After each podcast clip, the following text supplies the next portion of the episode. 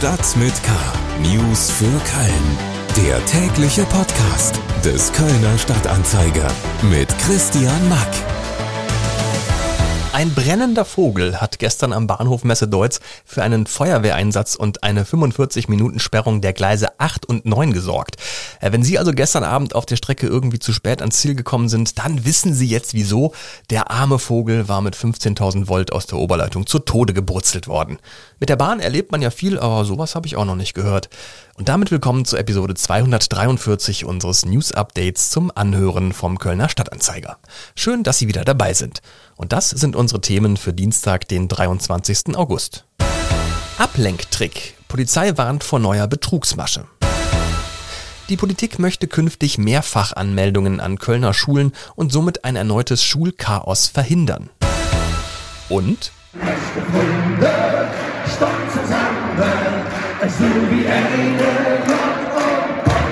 Festakt im Rathaus. Höhner werden 50 Jahre alt. Schlagzeilen.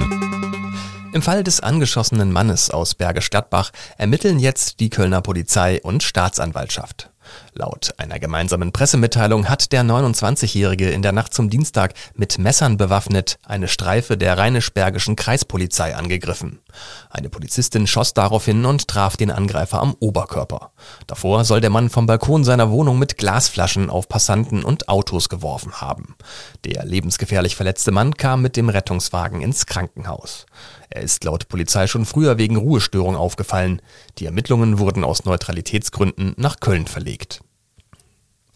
Die roten Funken stellen das Kölner Dreigestirn der kommenden Session.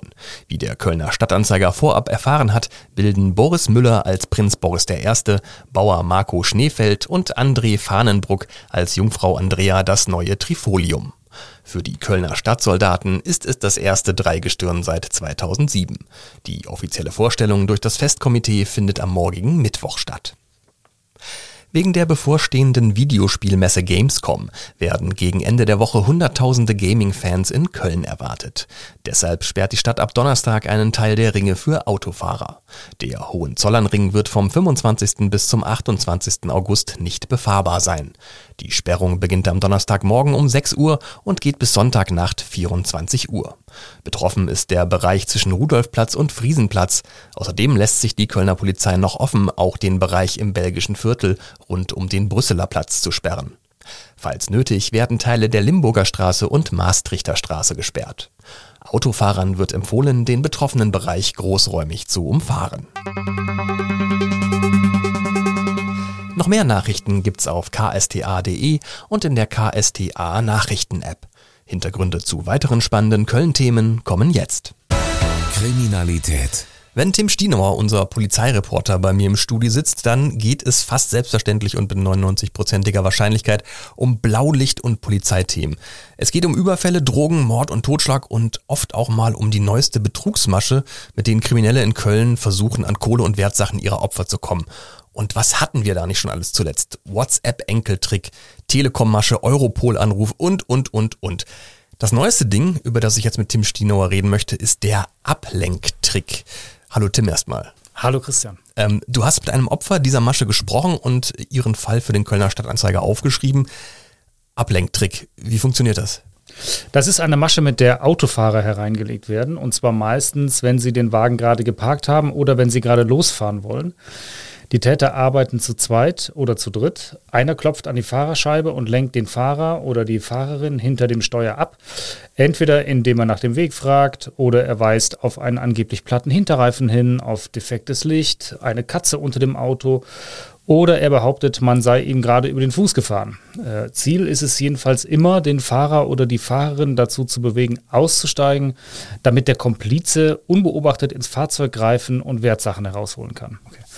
Äh, Im Fall von Ingrid Rieke, äh, mit der ich sprechen konnte, war es so, dass der Täter ihr irgendwie gezeigt hat, sie solle an ihr Hinterrad gucken. Und dann ist sie ausgestiegen, hat geguckt.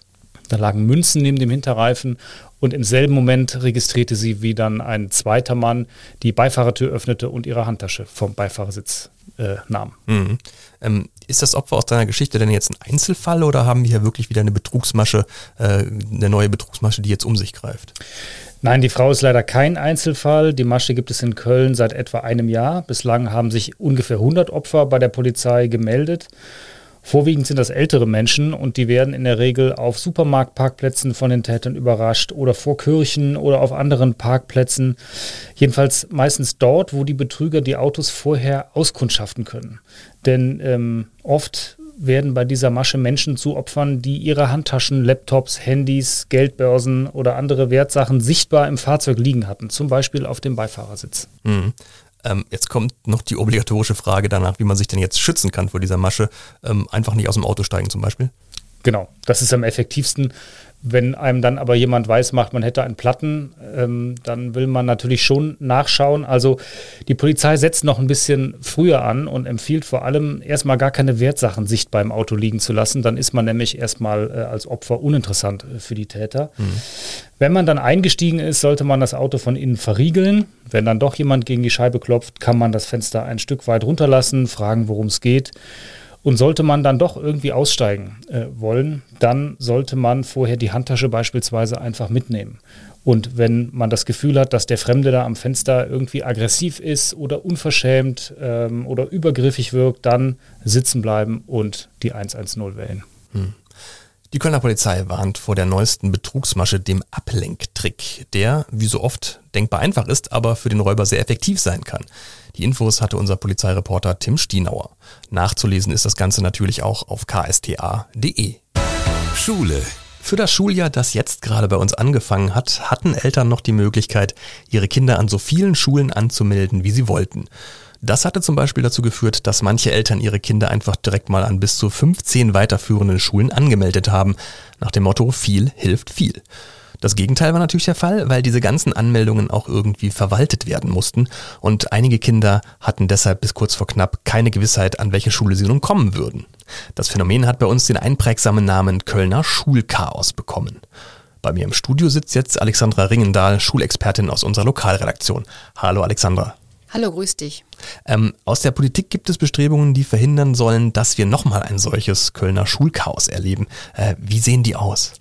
Ja, die Landesregierung, die hat diesmal Wort gehalten und jetzt dafür, dass sie gerade erst im Amt ist, äh, schon relativ schnell ähm, im Grunde Fakten geschaffen und die flehentlichen Bitten der Stadt Köln erhöht. Sie hat nämlich jetzt eine Verordnung auf den Weg gebracht und in der steht, dass Mehrfachanmeldungen künftig eben nicht mehr zulässig sein sollen und die Eltern ihr Kind nur noch an der ausgesprochenen Wunschschule anmelden sollen. Das muss zwar jetzt noch durch den äh, politischen Prozess, also sprich durch den Landtag, aber es kann eigentlich als sicher gelten, dass das auf Zustimmung stößt. Es war aber im, im vergangenen Jahr, als die Anmeldungen noch zulässig waren, da gab es eben den Fall, wie du gesagt hast, dass Eltern an 15 Schulen angemeldet haben. Und dann gab es eben Kinder, die hatten neun Zusagen und andere Kinder hatten gar keine Zusage, nur ähm, ganz aussichtslose Wartelistenplätze. Da gab es zum Beispiel eben die neunjährige Leni, an die ich mich noch erinnere, die auch an OB Reka geschrieben hatte, die dann sagte, sie sei ganz verzweifelt mit Wartelistenplatz 251 oder eben von Kindern berichtete, die dann am Ende nach Wochen die letzten in ihrer Klasse waren, die dann immer noch keinen Schulplatz hatten. Mhm. Ähm, eigentlich waren diese Mehrfachanmeldungen auch schon fürs letzte Schuljahr rechtlich gar nicht vorgesehen. Ähm, wie ist es überhaupt dazu gekommen, dass es die dann doch gab? Ja, du hast recht, die sind eigentlich nicht vorgesehen und sind auch nirgendwo in, in NRW sonst Usus.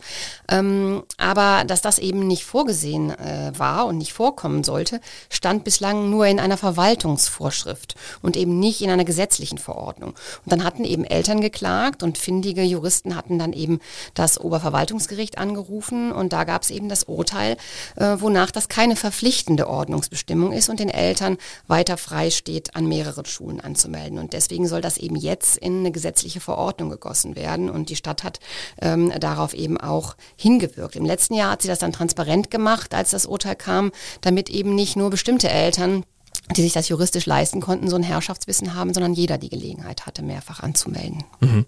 Ähm, selbst wenn man in Zukunft nur noch eine Wunschschule angeben kann, bleibt doch in Köln nach wie vor das Problem, dass es erstmal Schulplätze für jeden Schüler und jede Schülerin geben muss, oder? Genau, das ist das zugrunde liegende Hauptproblem, das natürlich durch so eine Verordnung mitnichten gelöst wird. Ne? Es gibt nicht genug Plätze und äh, darum werden auch weiter im kommenden Jahr sehr viele Kinder an ihrer Wunschschule abgelehnt werden. Es ist ja jetzt sogar schon noch so, dass äh, 360 Plätze voraussichtlich nächstes Jahr wieder fehlen werden und da ist erstmal der Ehrgeiz überhaupt für diese Kinder irgendwo einen Gymnasialplatz anzubieten und die Stadt ist jetzt eben weil es eben kein neues Gymnasium gibt, das an den Start geht, unter Hochdruck dabei äh, zu eruieren, auf welchem Lehrerparkplatz und auf welchem Schulhof vielleicht noch Platz sein könnte, um da einen Container hinzustellen, damit man überhaupt im nächsten Jahr genug Plätze anbieten kann. Mit dem Chaos bei den Schulanmeldungen für weiterführende Schulen soll es bald vorbei sein, wenn es nach NRW-Schulministerin Feller geht. In der Vergangenheit konnten Eltern ihre Schüler noch an so vielen Schulen anmelden, wie sie wollten, was zu einem riesigen Vergabechaos geführt hatte, bei dem viele Schülerinnen und Schüler lange Zeit nicht wussten, auf welche Schule sie nach den Ferien gehen. Mehr Infos dazu im Kölner Stadtanzeiger und auf ksta.de. Musik.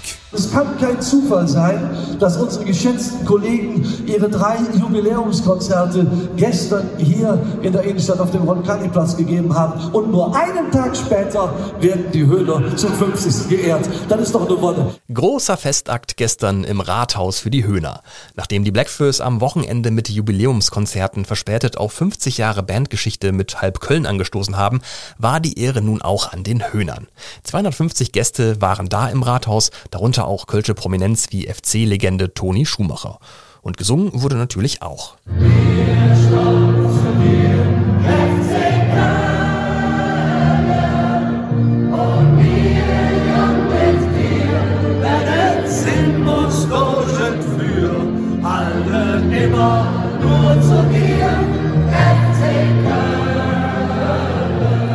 der scheidende Höhner-Frontmann Henning Krautmacher und elf weitere aktive und ehemalige Bandmitglieder durften sich noch ins Buch der Stadt eintragen.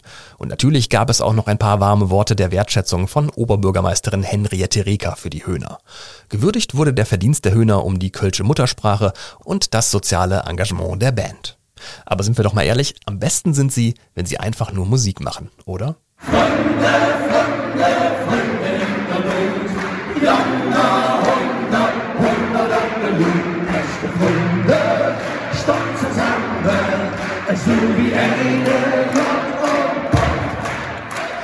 das war's auch schon für heute wieder mit Stadt mit K. Alle Themen zum Nachlesen gibt's wie immer in den Shownotes und wenn Sie noch mehr Podcasts von uns um die Ohren wollen, dann einfach ksta.de slash podcast ins Browserfenster hacken oder einfach bei Spotify, Apple Podcast, Amazon Music oder Google Podcasts vorbeischauen. Mein Name ist Christian Mack, machen Sie es gut und bis bald. Stadt mit K. News für Köln. Der tägliche Podcast.